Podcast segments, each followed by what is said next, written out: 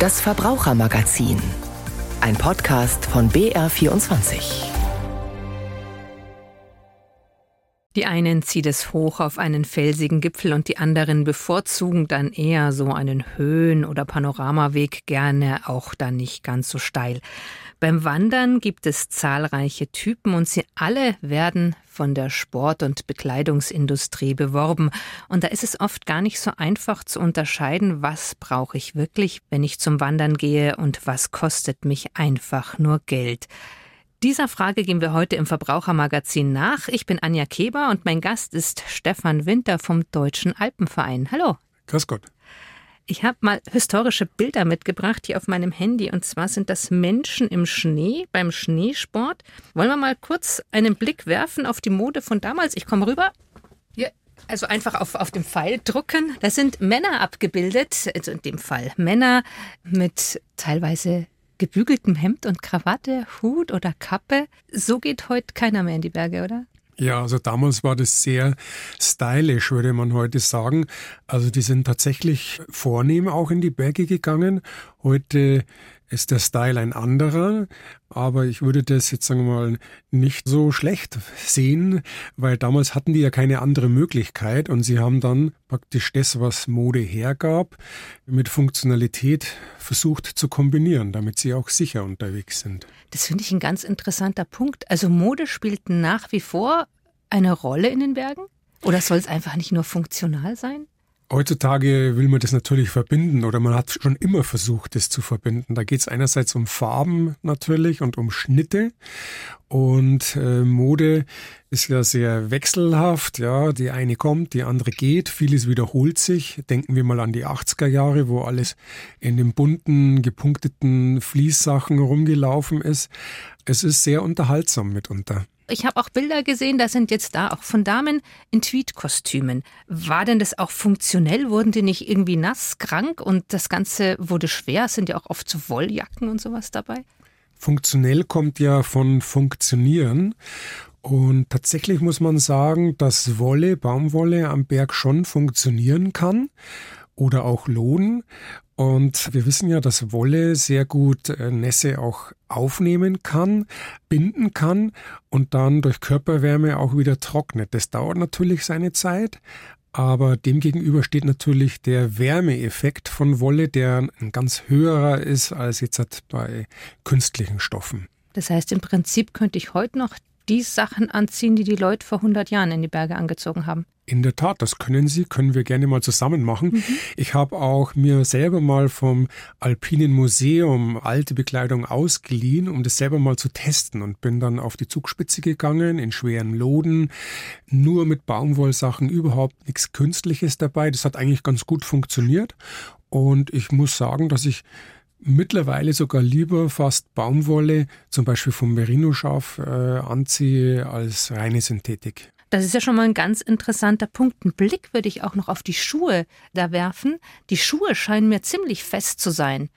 Die Schuhe sind ja mit das Wichtigste beim Bergsteigen, weil sie einen festen Halt geben und das Ausrutschen verhindern sollen. Also da war der Komfort früher schon deutlich schlechter. Das waren halt schwere, schwere Lederstiefel oft mit einer ganz harten Sohle, teilweise auch noch äh, genagelt, ja, für den Halt. Also das waren richtig globige Klötze und da sind wir heute deutlich komfortabler unterwegs und trotzdem sicher. Auf die Schuhe kommen wir nachher auch nochmal zurück. Heute ist ja die Wanderausrüstung bunter und nicht mehr ganz wollig. Und ich habe mal so ein paar Werbesprüche zusammengetragen, die wirklich so ein bisschen bezeichnend sind. Funktional, also funktional, da stehen immer mehrere Ausrufezeichen dahinter, feuchtigkeitsableitend, atmungsaktiv, schnell trocknend, strapazierfähig. Was davon brauche ich von diesen Werbesprüchen? Was ist wichtig? Klingt irgendwie alles wichtig. Also es klingt nicht nur so, es ist tatsächlich absolut nötig und auch irgendwo plausibel, wenn man in der Natur draußen bei Wind und Wetter unterwegs ist, muss es natürlich irgendwo atmungsaktiv sein, weil man schwitzt. Ja, es sollte aber auch schnell trocknen, weil ein nasses T-Shirt am Rücken, das so hinklebt, das kühlt aus und fühlt sich auch nicht toll an. Strapazierfähig, ja, natürlich, denn man ist in Regionen unterwegs auch mit Felsen, ja, man setzt sich auch mal hin, ja, zur Pause, zur Brotzeit, zur Orientierung. Und wichtig erscheint mir doch am meisten Funktionalität. Ja, aber wie kann ich die jetzt als normale Verbraucherin, als normaler Verbraucher denn erkennen? Man geht in den Laden rein oder man schaut sich eine Website an und hat hunderttausende Angebote und ich selber bin vollkommen überfordert davon. Was brauche ich? Was ist zu viel? Gibt es da Leitlinien? Gibt es irgendwas? Also die Bandbreite an Ausrüstung war ja noch nie so groß wie heute. Und Sie haben recht, das kann überfordern und das wissen auch die Hersteller. Hersteller versuchen dem zu begegnen, indem sie bestimmte Klassen an Ausrüstung und auch Bekleidung titulieren, um das einfacher zu machen für die eigene Sortierung. Ne? Da geht's dann eben von Disziplin zu Disziplin. Ja? Ausrüstung für Wandern, Bergwandern, Klettersteig gehen oder Hochtouren gehen. Und so kann man schon zumindest das eingrenzen über die Aktivität, die ich selber mache. Das heißt, wenn ich normal eine kleine Wanderung machen will, dann brauche ich nicht das für den Klettersteig, brauche ich nicht das für die Hochtour, sondern kann es vielleicht eine Nummer kleiner nehmen. Genau, man kann dann auch durchaus kleinere Ausrüstung nehmen, was jetzt den Preis anbelangt. Und auf den entsprechenden Online-Portalen kann man natürlich Filter setzen nach den Größen, nach den Farben, nach dem Preis, aber auch eben nach der Disziplin. Das andere ist, wenn man jetzt ins Fachgeschäft geht, dann kriegt man dort natürlich eine gute Beratung, kann die Sachen selber in die Hand nehmen und ausprobieren. Ganz normal wie früher in der Kabine mhm. quasi. Macht doch irgendwo mehr Spaß wie nur online. Und in der Regel wird man im Fachgeschäft auch sehr gut beraten und man hat dann einfach die Sachen selber in der Hand. Ich bin auf ganz neue Ausdrücke gestoßen. Bei Jacken zum Beispiel. Hardshell, Softshell, Midlayer. Sagt mir wenig? Ja, Englisch hat äh, auch hier Einzug gehalten bei dem Midlayer, das ist praktisch die mittlere Schicht ne, zwischen einem T-Shirt und einer Überjacke. Ja. Bei Softshell und Hardshell, da sticht ja der Begriff Shell ins Auge, also das ist praktisch schon eine Schale, ja, ein Schutz. Und bei Hardshell geht es darum, das ist praktisch, wenn man jetzt halt bei, bei Regen und Wind unterwegs ist, dass man hier eine harte Schutzschicht außen hat, bei der dann eben der Wind und das Wasser buchstäblich abprallen.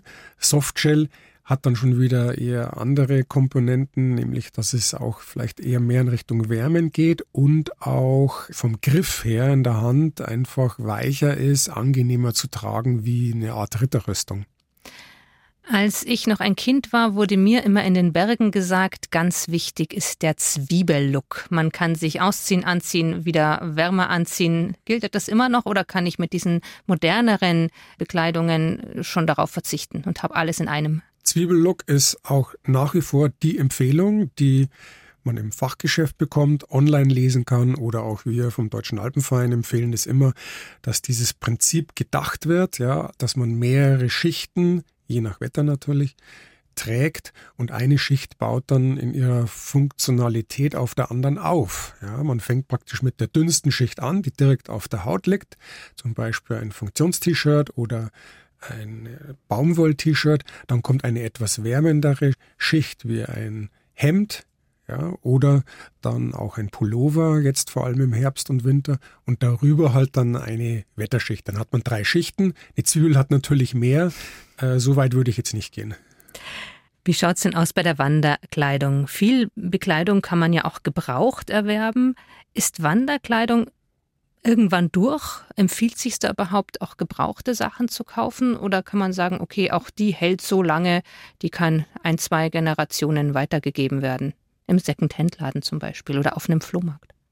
Also bei der Bekleidung kommt es natürlich auf dann die Größe an und auf das Material. Ne? Bestimmte Materialien, die sind halt irgendwann durchgewetzt, durchgescheuert oder ausgebeult, ja, durch häufiges Tragen und natürlich häufiges Waschen. Aber trotzdem kann man auch Wanderbekleidung sehr lange tragen.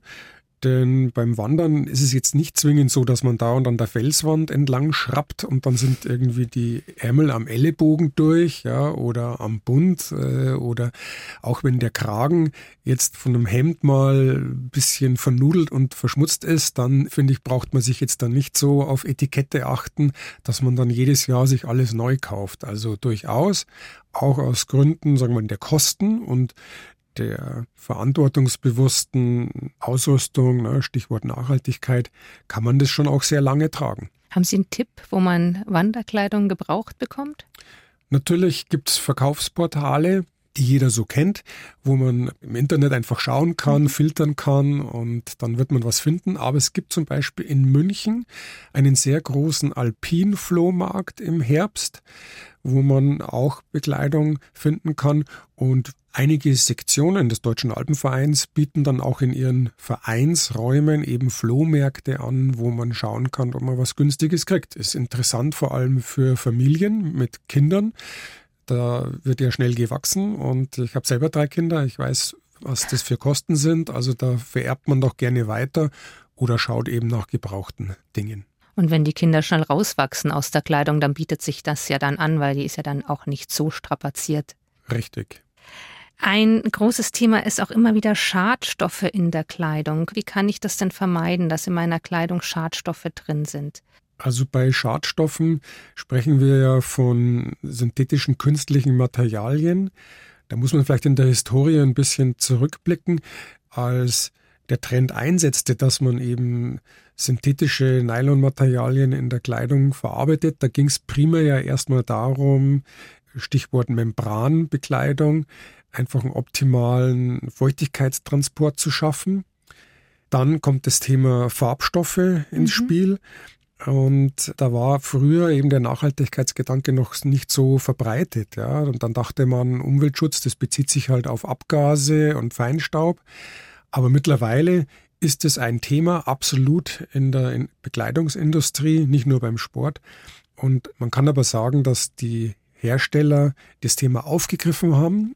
Kleidung, die schadstofffrei ist, wird auch gelabelt. Man kann das erkennen und kann dann eben da seine Ideologie auch, wenn man das so macht, dass man wirklich absolut 100% Natur unterwegs sein will, auch bei der Bekleidung eben umsetzen.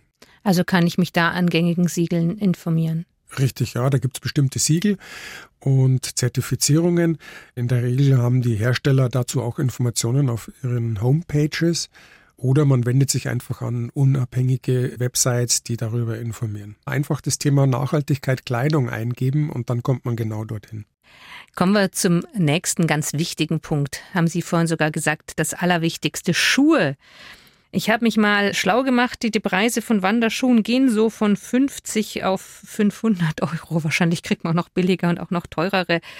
Wie erkenne ich denn jetzt, was ein guter Schuh ist? Welcher gut hält, wo ich gut drin laufen kann, der vielleicht sogar ein paar Jahre hält und in dem ich mich auch sicher in den Bergen beim Wandern bewegen kann? Also der Schuh ist wirklich das Wichtigste beim Wandern. Das ist viel wichtiger wie eine Hose, da könnte man auch mal eine Jeans anziehen. Ja? Aber zurück zum Schuh. Der muss einfach eine super Sohle haben mit einem tief eingeschnittenen Profil, weil das verhindert Ausrutschen, indem sich diese Profile auf dem Untergrund quasi verhaken ja, und dann guten Halt geben. Aber wie erkennt man das jetzt? Also da würde ich Anfängern und Einsteigerinnen auf jeden Fall raten, ins Fachgeschäft zu gehen und sich eine gute Beratung geben zu lassen. Und das nächste ist dann ausprobieren. Und das geht natürlich nur im Laden. Da habe ich halt viele Modelle da, die kann ich testen, kann schauen, wie passt das zu meiner Fußform. Man spricht da vom Leisten. Und mit dem Preis ist es so eine Sache. Das ist eine große Bandbreite.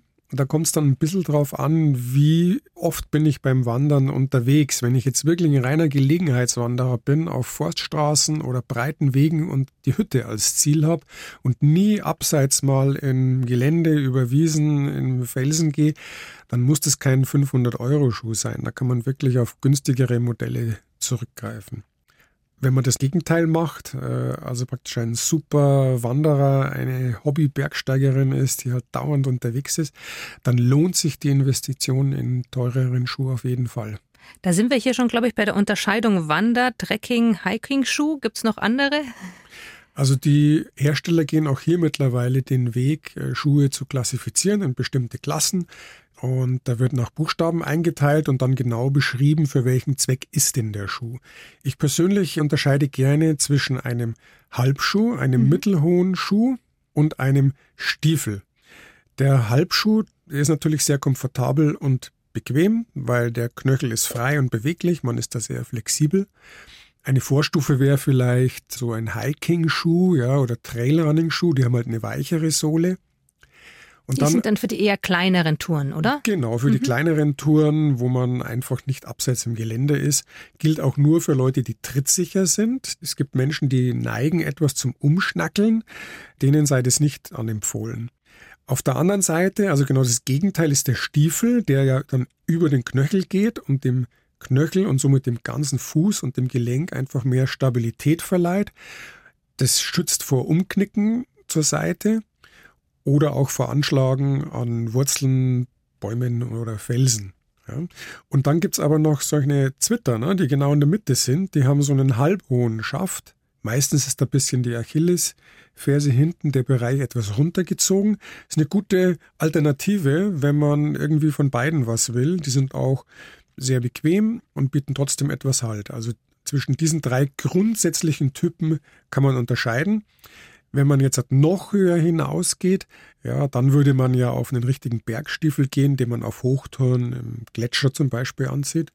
Und eine ganz andere Nummer sind dann eben Kletterschuhe. Ja. Die gibt's für Sportklettern, aber mittlerweile auch für Klettersteiggeherinnen. Bei der Kleidung haben wir gesagt, okay, die kann man auch gebraucht kaufen. Wie schaut's denn bei den Schuhen aus? Ist es da empfehlenswert, einen gebrauchten Schuh zu nehmen? Bedingt. Ja, also da kommt es dann auch auf das Modell an, wie oft wurde der getragen. Ja. Sicherlich hat der eine oder andere auch ein bisschen hygienische Bedenken, in einen fremden Schuh dann reinzuschlüpfen.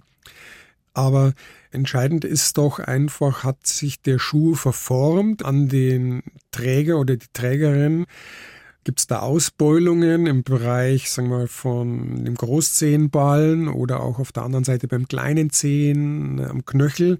Und wenn man so einen verbeulten Lederschuh hat, der passt dann dem Originalträger wunderbar, ne? aber dem Folgeträger vielleicht eben überhaupt nicht mehr, weil das eher einen ganz anderen Fuß hat. Also auch hier würde ich eher zu einem neuen Modell raten. Bei einem textilbasierten Schuh ist es ein bisschen anders. Die formen sich nicht so stark um wie ein Lederschuh. Aber im Endeffekt sollte man vor allem auf die Sohle schauen. Ist die abgelaufen und total abgeschliffen und das Profil gar nicht mehr gut vorhanden, dann entweder neuen kaufen oder den Gebrauchten einfach neu besohlen lassen. Da wollte ich gerade drauf kommen auch. Früher hat man ja sehr viel öfter noch besohlen lassen, gerade die Bergschuhe als heute. Wann lohnt sich denn noch einen Schuh besohlen zu lassen? Also wenn der Schaft ja, und der Leisten komplett in Ordnung noch sind und der Schuh an sich eine gute Qualität hat, dann lohnt sich Besohlen auf jeden Fall. Also das ist ja, sagen wir vom Geldbeutel auf jeden Fall ein Vorteil, kostet weniger wie ein neuer Schuh.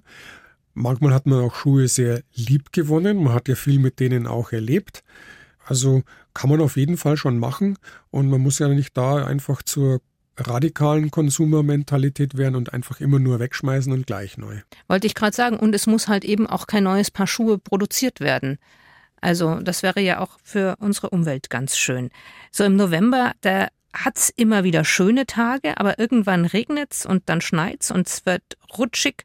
Wie wichtig sind denn die Schuhe bei diesem Wetter? Wichtiger Essentiell. als im Sommer? Essentiell wichtig. Ja. Vor allem jetzt halt, wo schon äh, die Nässe gar nicht mehr komplett weggeht aus dem Gelände, vor allem nordseitig, schattseitig, ist eine bestimmte Restfeuchte da. Dann haben wir das Laub, was wunderschön ist, aber wenn es auf dem Weg liegt, ist es einfach eine Rutschgefahr. Wir haben eventuell feuchtes Wurzelwerk. Das ist eine Stolperfalle.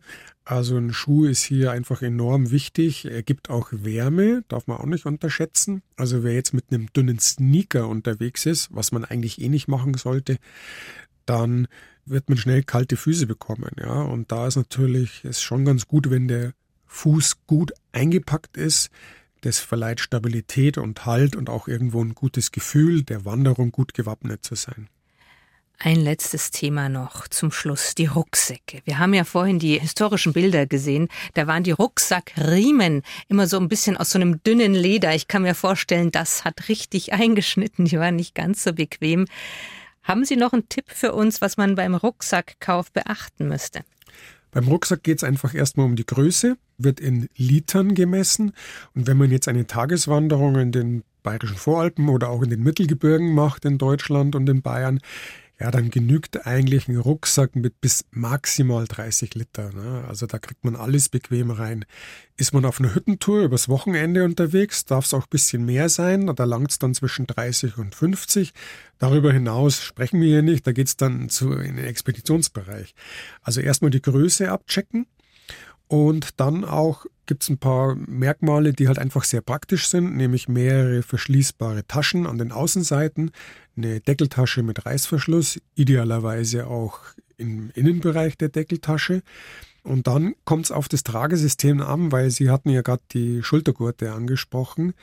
Also da sollte man schon schauen, dass die eben ganz gut gepolstert sind. Dann drückt es nicht enorm auf die Schultern, ja, und aufs Schlüsselbein und diesen Bereich eben. Und ein Hüftgurt ist auch sehr empfehlenswert, weil der ein Gewicht, was durchaus mal 10 Kilo sein kann, auch bei einer Tagestour, der verteilt eben das Gewicht weg von den Schultern und der Schultermuskulatur auf die Hüfte. Und die Hüfte kann da sehr viel übernehmen, ohne dass das gleich dann zu Schmerzen führt. Also Hüftgurt sehr wichtig, gut schließen. Und auch hier gilt, wie bei den Schuhen, am besten im Laden anpassen, denn die Menschen haben nicht nur verschiedene Füße, sondern auch verschiedene Rückenlängen. Das wollte ich gerade fragen. Jetzt bin ich ein recht kleiner Mensch. Könnte ich denselben Rucksack tragen oder sollte ich denselben Rucksack tragen wie jemand, der zwei Meter groß ist? Können würden sie das schon, aber sie würden dann wahrscheinlich irgendwann merken, oh, das ist nicht funktional und das Schlackert ist einfach zu groß. Also da eben schauen auf die Rückenlänge, auch im Fachgeschäft entweder beraten lassen oder online wirklich gucken, was die Hersteller da angeben. Es wird auch unterschieden, Rucksäcke für Frauen und Männer, geht es um die Beckenform und einfach die Breite des Rückens. Also da lohnt sich schon genauer hinzuschauen. Wer jetzt halt nur mal so eben wandert in der Wandersaison des Herbstes, da kommt man schon auch klar mit einfacheren Modellen aus dem Discounter, ja. Aber wer das ernsthaft betreibt, lohnt sich eine Investition. Wanderausrüstung, was brauche ich wirklich? Outdoor-Kleidung zwischen Marketing und Nutzen, das war das Verbrauchermagazin. Ich bedanke mich bei Stefan Winter vom Deutschen Alpenverein. Am Mikrofon verabschiedet sich Anja Kieber.